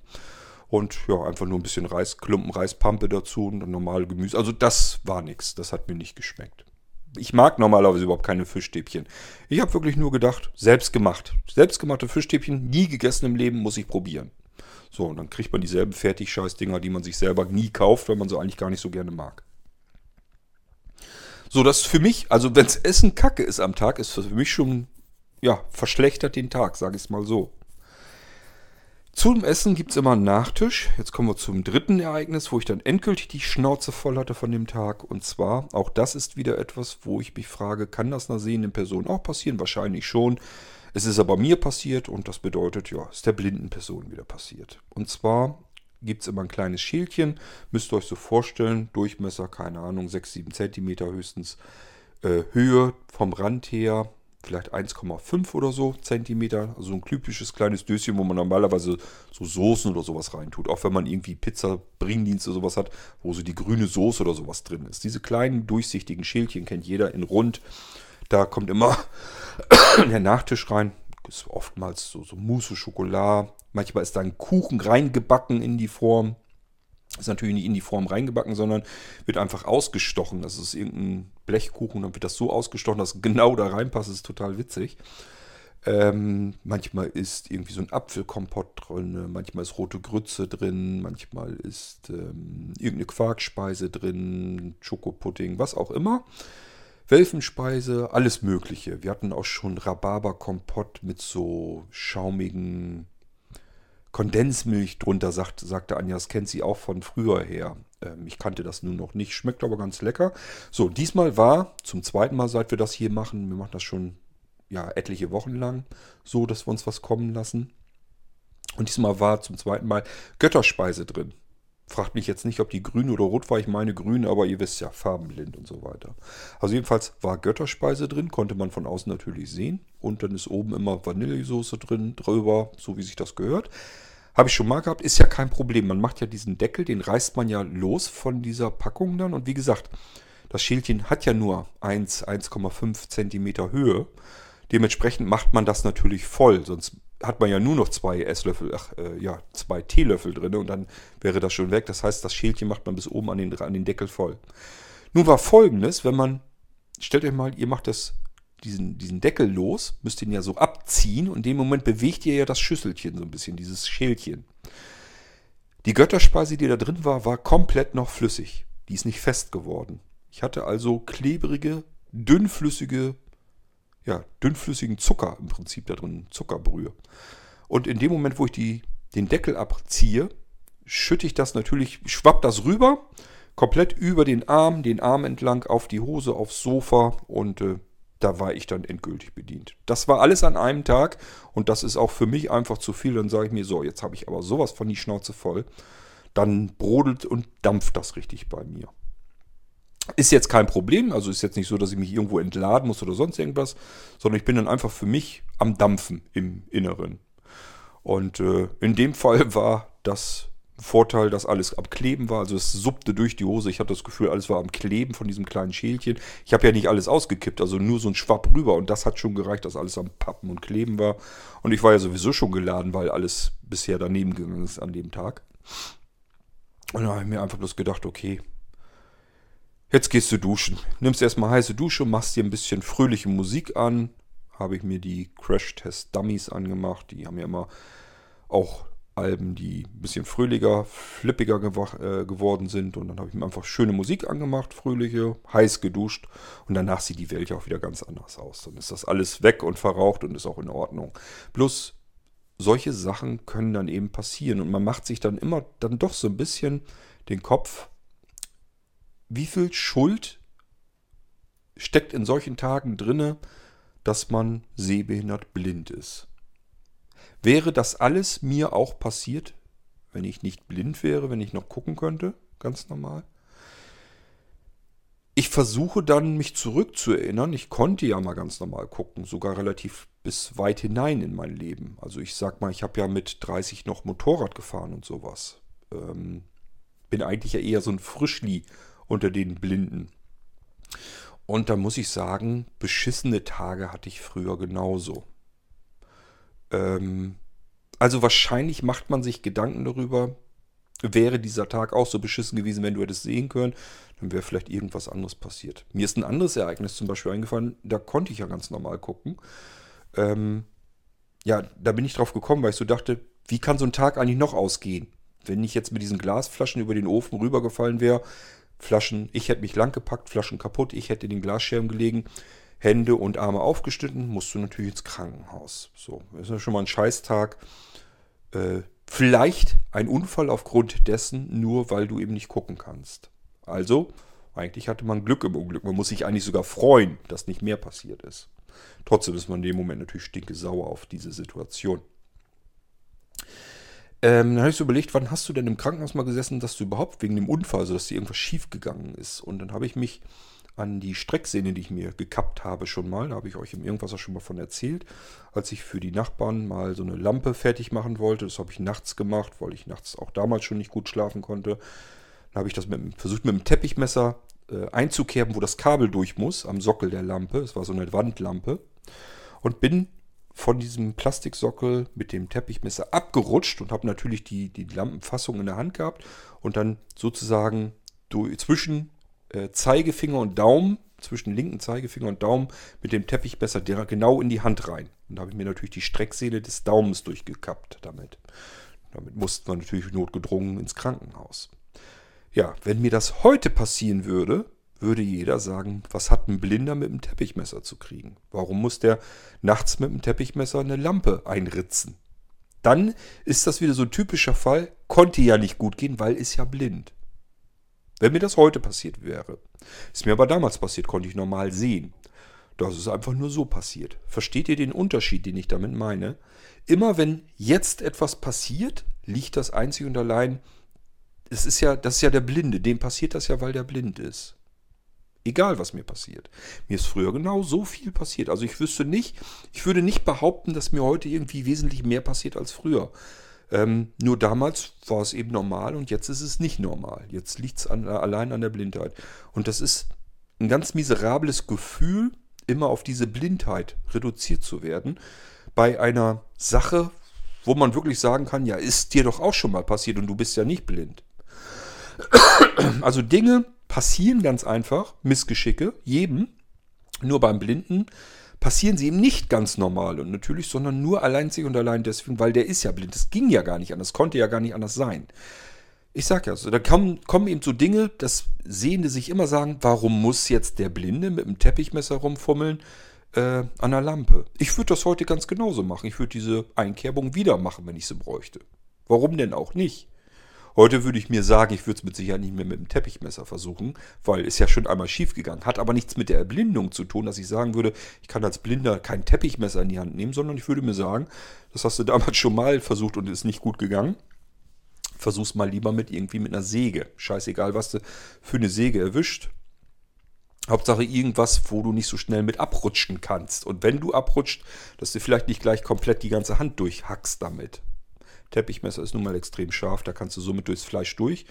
Mit einer Säge, die einfach nur ein paar Sägezähne hast, ja, da ritzt du dich oben an, aber da kommst du eventuell nicht gleich so komplett mit durch die Hand durch. Ähm, das ist immer das, was mich so ein bisschen, ja, was einfach ein, ein ätzendes Kackgefühl ist. Auch wenn ein Missgeschick passiert. Ich sag ja, wenn man alleine ist, kann man das alleine einfach wieder in, in Ordnung bringen. Und dann ist das auch in Ordnung. Für mich fühlt sich alles ganz normal an, solange wie ich alleine bin, wie keine sehenden Menschen drumherum sind. Mir passiert ein Missgeschick und ich sage mir, ja, ist mir jetzt passiert. Vielleicht wäre es mir nicht passiert, wenn ich sehen könnte. Und dann denke ich immer so nach und denke, ja, du konntest aber ja schon mal sehen. Und da sind dir ja auch Missgeschicke passiert. Ist ja nicht so, dass einem dann nichts passiert. Passiert ja wirklich jedem was. Also kann passieren nimmst du dir halt einen Lappen, wisch das wieder auf, so gut wie du es hinkriegst. Ähm, ich nehme mir oft, was weiß ich, wenn ich Angst habe, dass da vielleicht irgendwie was Klebriges übrig bleibt oder so, nehme ich mir meine Sidulinflasche, sprühe da nochmal ein bisschen drüber und wische das nochmal dann auf, sodass es auch nicht mehr bappt. Man kann ja fühlen. Man merkt ja, ob irgendwo was am Kleben ist oder sonst irgendetwas. Sehen kann man es nicht, das stimmt, aber man kann ja ungefähr fühlen, ob alles wieder in Ordnung ist und ich finde, da kann man schon eine ganze Menge mit anfangen. Ähm, aber das alles geht nicht mehr, wenn man sehende Menschen um sich herum hat, weil die das halt natürlich auch nicht mit abkönnen, dass der Blinde da jetzt vor sich hin tasten muss und dann selber da mit dem Lappen rumfummelt. Und als Sehender hat man sicherlich immer das Gefühl, ich könnte das jetzt besser. Und es ist natürlich letztendlich so ein bisschen auch Bevormundung dem Blinden gegenüber. Ähm, ich würde es dann aber allerdings auch nicht anders machen, weil ich das weiß, das Sehen dann das so geht. Dann muss ich mir einfach sagen, okay, ich sitze jetzt doof davor, ein anderer muss die Bescherung wegmachen, die ich vielleicht dann veranstaltet habe weil die alle immer der Meinung sind, sie können es dann besser. Was soll man sich da jetzt einmischen und da diskutieren drüber? Wäre ich alleine, gar kein Thema, macht man es selbst weg. Passiert mir auch und dann mache ich das selbst und alles ist gut. Ich sag ja, passiert jedem, jeder macht es für sich selbst weg, alles ist in Ordnung eigentlich. Es passieren immer nur Probleme, wenn sehende und blinde Menschen zusammenkommen. Dann ist dieses Behindertsein eigentlich erst dran. Ähm, das ist auch so wie bei, ähm, bei Dennis jetzt der Fall, wo er mit seinem Tablett eben ja, sich einfach mal verschätzt hat. Das sind auch Dinge, die passieren auch mir. Wir sind keine Übermenschen. Das klingt immer so, auch wenn ich jetzt von diesem fotografischen Gedächtnis ausgehe, dass wir so irgendwie Übermenschen sind. Das muss ja ganz toll sein, wenn ein Blinder da sitzt und kann sich die Positionsdaten sozusagen merken. Wo hat er sich jetzt seine Gabel hingelegt? Wo hat er sein Messer hingelegt? Wo hat er sein Getränk stehen, wo hat er sich, hat er sich tatsächlich gemerkt, wo die Ketchupflasche steht und, und, und. Ähm, das muss ja gewaltig sein, wenn jemand sich das alles abspeichern kann. Nee, das ist nicht gewaltig, das ist einfach nur, weil man es muss. Ich habe eben nicht die Möglichkeit, dass ich sage, okay, ich will jetzt was trinken und greife da einfach hin. Das ist ja das, was ein Sehender macht. Ein Sehender stellt auch sein Getränk weg, der muss sich nichts merken. Der sieht das. Der sieht das auf dem Tisch vor sich, greift gezielt zu dieser Flasche hin oder zum Glas hin. Wir müssen es uns merken und wenn es nicht da steht, müssen wir tasten. Und tasten bedeutet, wie gesagt, ich stoße und stoßen heißt eben auch eventuell, man, man stößt es um, wenn es blöd ist, wenn es kippelig ist. Kann jeder Sehende gerne mal ausprobieren. Nimmt sich einfach irgendein Glas, kippt noch ein bisschen was rein, damit es oben noch schwerer ist und einen schönen langen Fuß. Und dann bindet euch mal die Augen zu. Ähm, macht das am besten mit jemand anders. Der soll das irgendwo auf den Tisch abstellen und versucht mal euer Glas wiederzufinden. Eventuell stoßt ihr es auch schon mit um. Ähm, wenn nicht, einfach mal ein bisschen beschleunigen, dass ihr sagt, ich muss das Glas jetzt ein bisschen schneller finden. Das hängt damit zusammen, wie schnell muss ich tasten. Wenn ich mich irgendwie beeilen muss, aus welchen Gründen auch immer, dann ist die Chance, dass man etwas umstößt, höher. Aber einfach mal registrieren, dass auch einem Sehen, das Sehen, das Sehenden, das so in der Situation exakt genauso passieren würde. Wir sind weder ähm, idiotischere Menschen, also wir sind nicht irgendwie geistig behindert und wir sind auch keine Übermenschen, sondern wir sind genau so, wie Sehende in unserer Situation ohne den Sehsinn eben auch wären. Das ist ganz normal. Äh, und das ist auch das, was man sich mal sagen muss. Auch wenn euch das so geht, dass ihr sagt, ich kann verstehen, was Kurt da meint. Das habe ich hier auch so. Und ich fühle mich dann auch immer doof. Und dann kann ich nur sagen, das Einzige, was ihr tun könnt in dem Moment, ist euch zu sagen, ähm, sehen, die sehenden Personen um euch herum ähm, bei denen wäre es genau so, wenn sie eben nicht sehen könnten.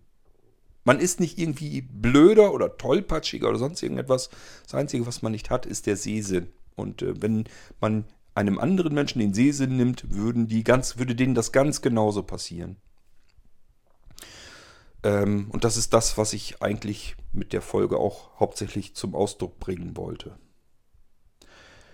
Jetzt will ich mal überlegen, habe ich denn noch was Wichtiges vergessen? Ähm, ja, ich habe jetzt noch andere Sachen noch mehr und andere Themen noch mehr in dieser Episode angesprochen. Da will ich jetzt gar nicht näher drauf eingehen, weil es soll um dieses mehr oder minder eigentlich nicht vorhandene fotografische Gedächtnis gehen. Ich wollte euch einfach nur mal erzählen und dann wahrscheinlich viel mehr den Sehnenhörern unter euch, wie wir Blinden ähm, versuchen, das Sehen zu ersetzen Beispielsweise eben, ja, ich sage das so, wie wir wie ihr euch vorstellen müsst, wenn man am Tisch sitzt, wo hat man sein Getränk hingestellt. Ich stelle zum Beispiel allein deswegen schon, weil ich weiß, auf dem Tisch macht das immer seine Ehrenrunden, stelle ich oftmals eine Flasche oder so einfach mal unten auf den Boden. Irgendwo links oder rechts neben meine Beine. Und dann muss ich mir aber auch registrieren, die hast du jetzt da und da hingestellt. Ähm, ich sage ja, das Problem ist eben auch, dass wir nicht, auch, auch wir nicht immer zu 100% konzentriert bleiben können. Auch uns passiert ist, dass wir einfach mal vielleicht vergessen und dieses, ich habe registriert, dass das da und da liegt oder steht, dass es vielleicht dann doch mal einfach selbst einem auch entfällt und dann schmeißt man es trotzdem um. Das kann einem eben auch passieren. Aber normalerweise versucht man immer alles Mögliche, um sich zu merken, du hast das und das da und da hingelegt, hingestellt. Und äh, dann muss das eben da auch da bleiben. Wenn es weggestellt, hat, weggestellt ist, hat man als Sehender, ein, äh, als Nichtsehender sofort ein Problem. Es ist dann faktisch weg. Es spielt keine Rolle, ob ihr ein Glas 10 cm oder 10 Meter weit entfernt stellt. Für den sehbehinderten Blinden ist das exakt ein und dieselbe Geschichte. Ihr könntet genauso gut sagen, ich habe dein Getränk im Garten versteckt. Ist das das gleiche Spiel, als wenn ihr nur das Glas 20 cm weiter wegstellt. Ich muss es trotzdem suchen. Ähm, und wenn ihr es dann noch an eine Position stellt, wo ich mir blöderweise vorher gemerkt habe, da steht nichts, dann hat man ein zusätzliches Problem. Dann stößt man es nämlich nur deswegen eventuell erst um. Und der Sehen hat es eigentlich die ganze Zeit gut gemeint, hat sich gesagt, das steht da viel zu dicht am Tischrand. Stellt mal lieber weiter in die Mitte.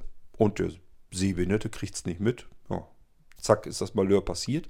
Und das Ätzende, was, das Fiese, was ich immer finde, da sagt sich kein Sehender, das liegt jetzt an mir, weil ich die Flasche in die Mitte gestellt habe. Das sieht man dann ja nicht. Der hat es ja nur gut gemeint, sondern ähm, der sagt sich, ach, jetzt habe ich die Flasche schon in die Mitte gestellt, jetzt kippt das doch noch um, dieser paddelige Blinde. Würde keiner am Tisch behaupten, ist mir vollkommen klar. Das ist aber das, was unterschwellig eigentlich immer dabei rüberkommt. Das ist immer das, was eigentlich ätzend ist. Man selbst ist in eine Situation gebracht worden, die man meiner eigenen Meinung nach jedenfalls gar nicht verschuldet hat in dem Moment. Man ist aber trotzdem der Schuldige, der Sündenbock. Und das ist das, was ich einfach, was so ein, so ein mieses Gefühl ausmacht, wo ich einfach keinen Bock zu habe. Auch andere Dinge, ähm, wo man einfach sagt, ja, warum muss das überhaupt so sein? Warum ist das, ist das einfach nicht anders? Man kann doch mal einfach überlegen, ähm, hätte man das vielleicht auch als sehende Person einfach vielleicht anders machen können? Was weiß ich, irgendwas vielleicht nicht so gerade so hinstellen müssten, dass der Blinde zwangsläufig vielleicht drüber stolpert oder sonst irgendetwas. Das sind aber so Sachen, das ist Übungssache. Ähm, ich kenne das auch, dass Leute sagen, ähm, warum stellt Anja jetzt zum Beispiel oder legt die irgendwas mitten im Weg hin? Das ist von meiner Frau so eine Lieblingsbeschäftigung. Wenn die was ablegt oder hinstellt oder sonst irgendwas, liegt das üblicherweise mitten im Weg. Das macht mir persönlich eigentlich kaum was aus, weil ich das eben weiß.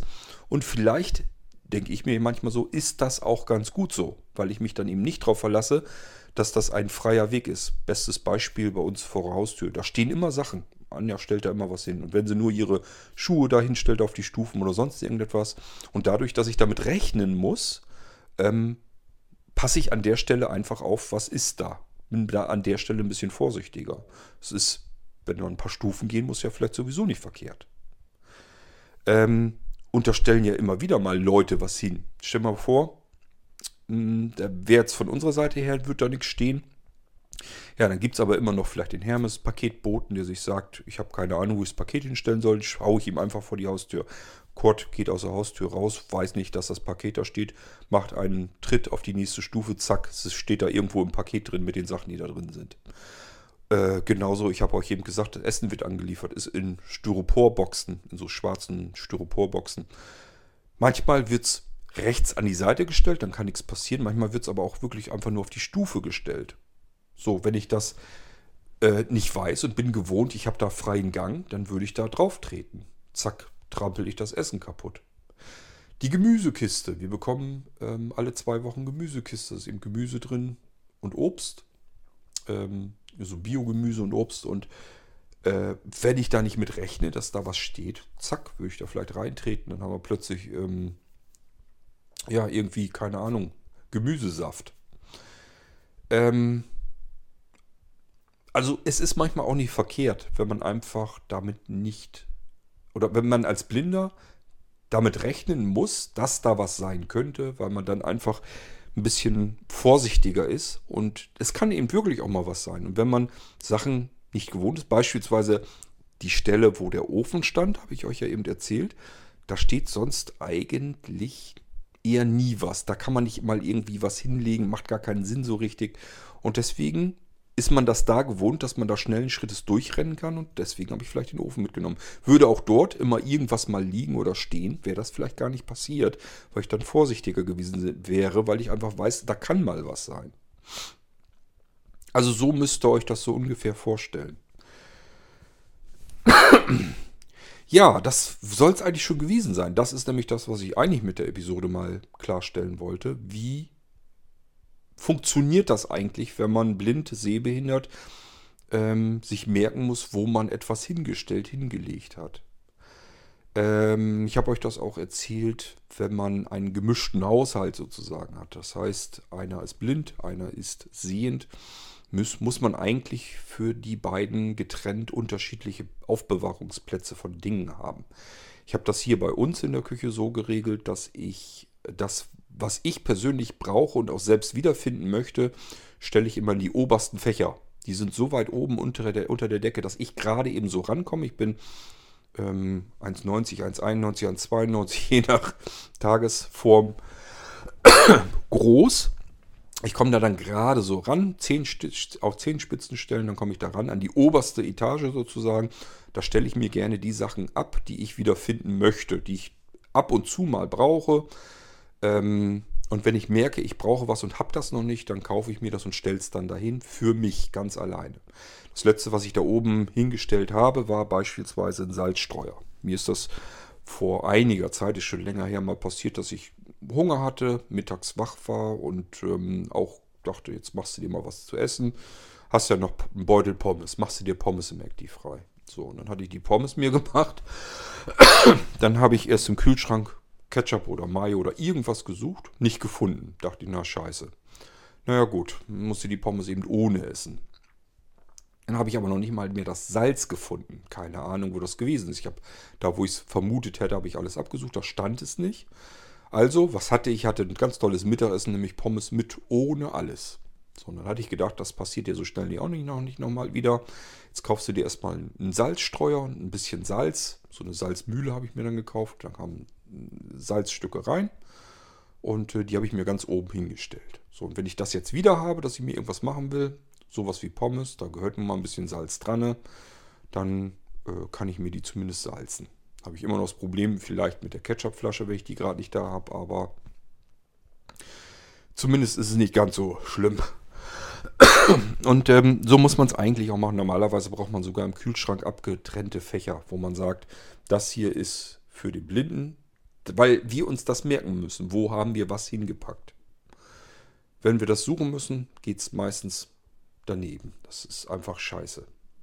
Ähm, weil ich sage ja, man kann auch etwas suchen, denkt, okay, das müsste eigentlich dort und dort sein, tastet dann die ganze Zeit da rum, hat, meint, man hat alles abgetastet, aber man hat genau drumherum getastet. Das passiert mir immer wieder.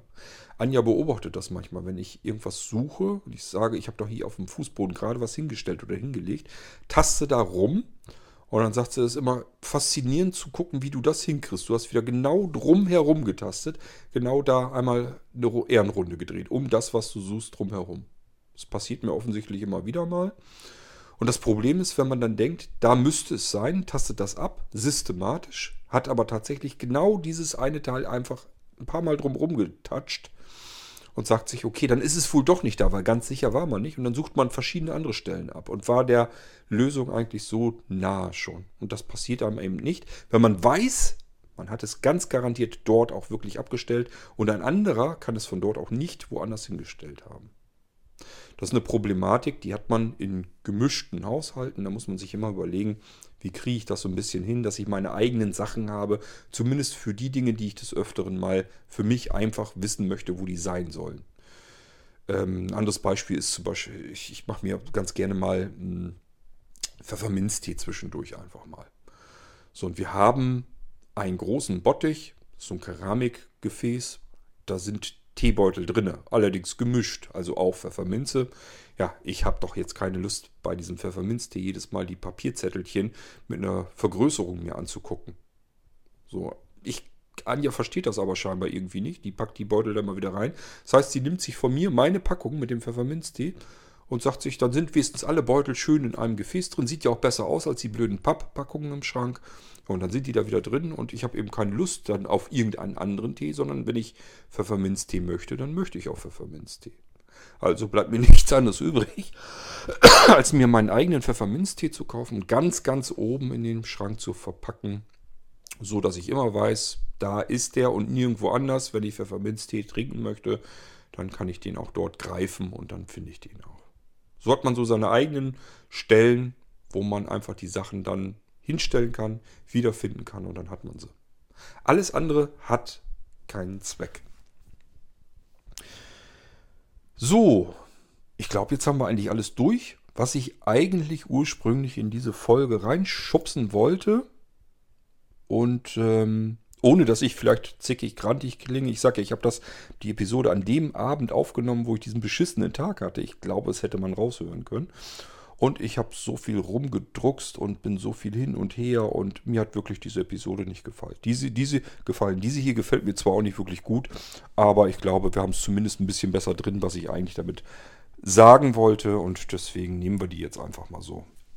Eigentlich wollte ich euch bloß erklären, was man darunter verstehen kann, dass Sehbehinderte und Blinde mit einer Art fotografischem Gedächtnis, Dennis nennt es für sich, seine innere 3D-Navigation. Bei Navigation denke ich immer so an Wege und so weiter. Ich finde, das ist nochmal irgendwie eine andere Problematik. Ähm ich kenne das von früher her noch, ähm, als ich noch besser sehen konnte. Da bin ich zum Beispiel tagsüber auch noch gefahren, Auto, Motorrad und so weiter gefahren.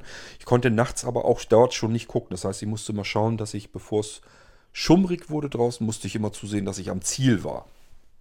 Äh, und zwar dort, wo ich auch schlafen wollte. Sonst war das immer ein Problem, denn ich konnte dann nicht im Dunkeln einfach nach Hause fahren. Ähm, und natürlich geht man dann auch mal in den nächsten Ort, wenn mal irgendwie Geburtstagsfeiern oder sonst irgendetwas waren. Und ähm, versucht dann den Weg zurück eben zu Fuß zu schaffen. Das ist auch auf dem Lande alles kein Problem, da ist nicht viel Verkehr. Nachts ist erst recht nichts mehr los. Und das macht eigentlich ehrlich gesagt auch Spaß, einfach mal nachts einen Weg lang zu gehen, nochmal schönen kleinen Spaziergang zu machen. Ähm, und dann ist mir das auch schon passiert einfach. Das habe ich euch, glaube ich, schon mal an einer anderen Stelle im Irgendwas auch erzählt dass ich einfach felsenfest der Meinung war, okay, du musst hier jetzt links abbiegen. Das Problem ist natürlich Geburtstagsfeier hat man ein bisschen was getrunken. Vielleicht lag es auch daran.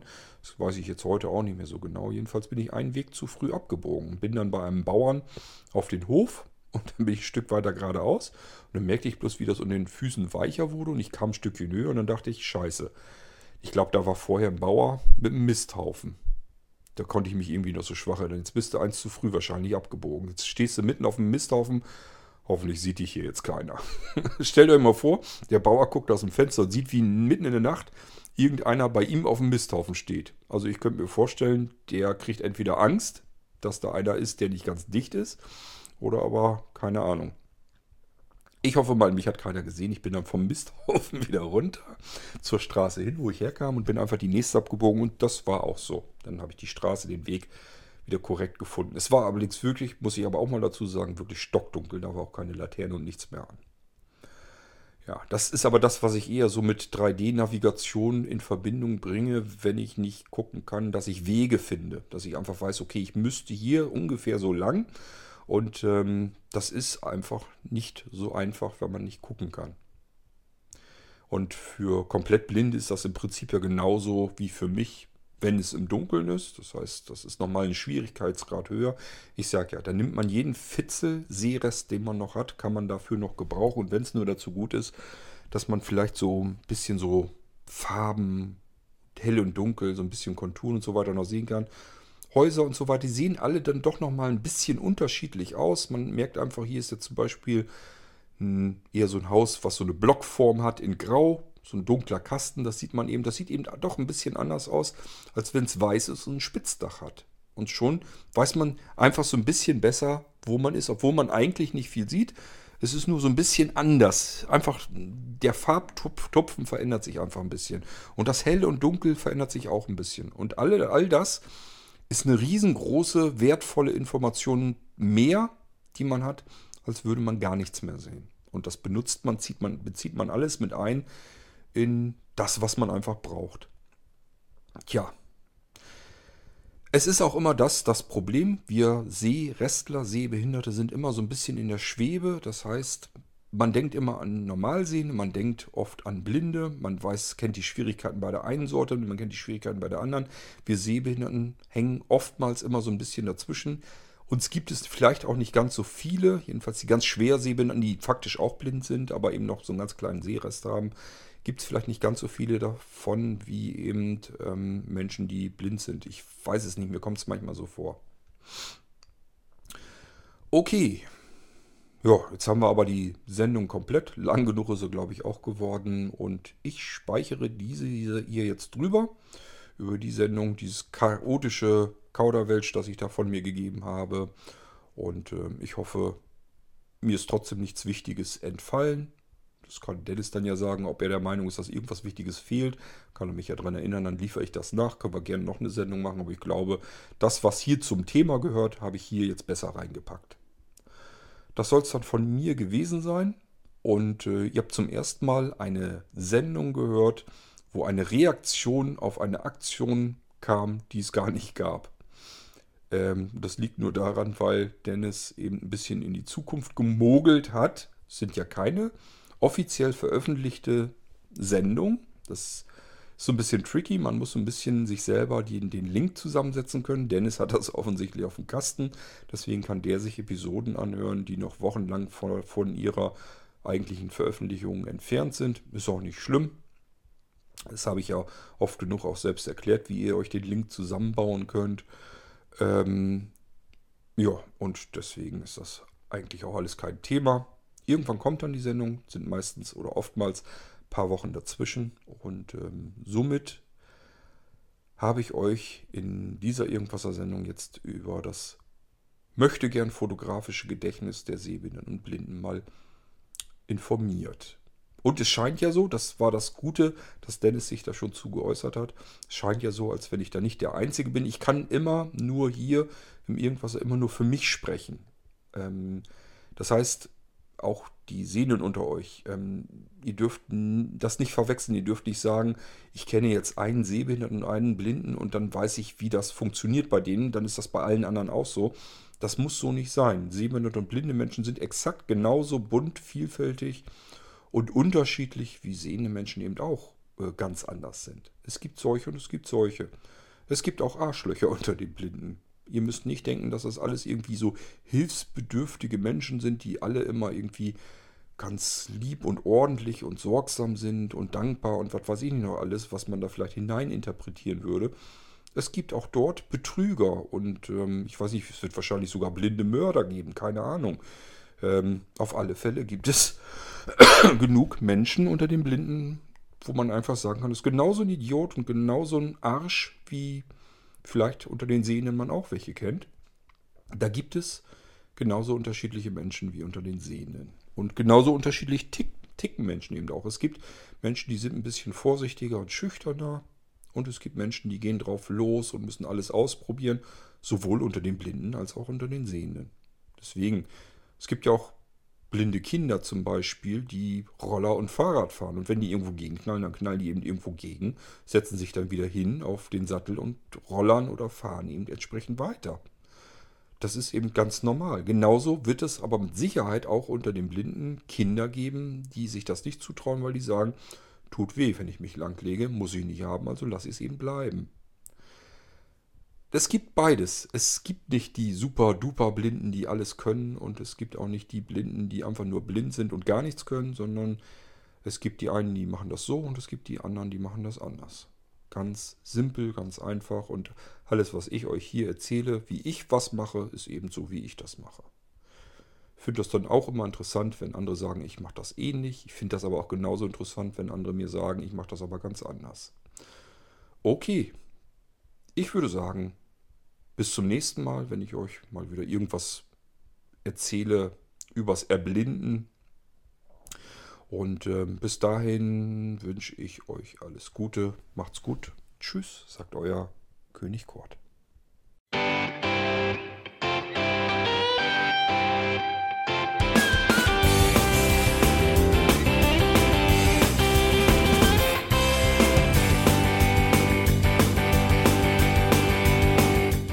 Das war Irgendwasser von Blinzeln.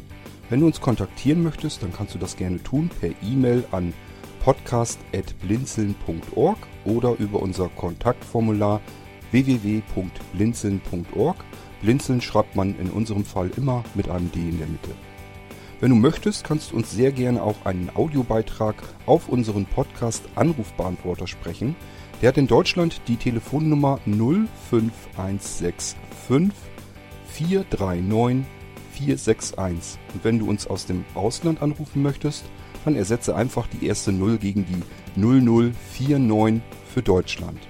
Wir bedanken uns für dein Interesse und freuen uns schon darauf, wenn du auch beim nächsten Mal wieder mit dabei bist.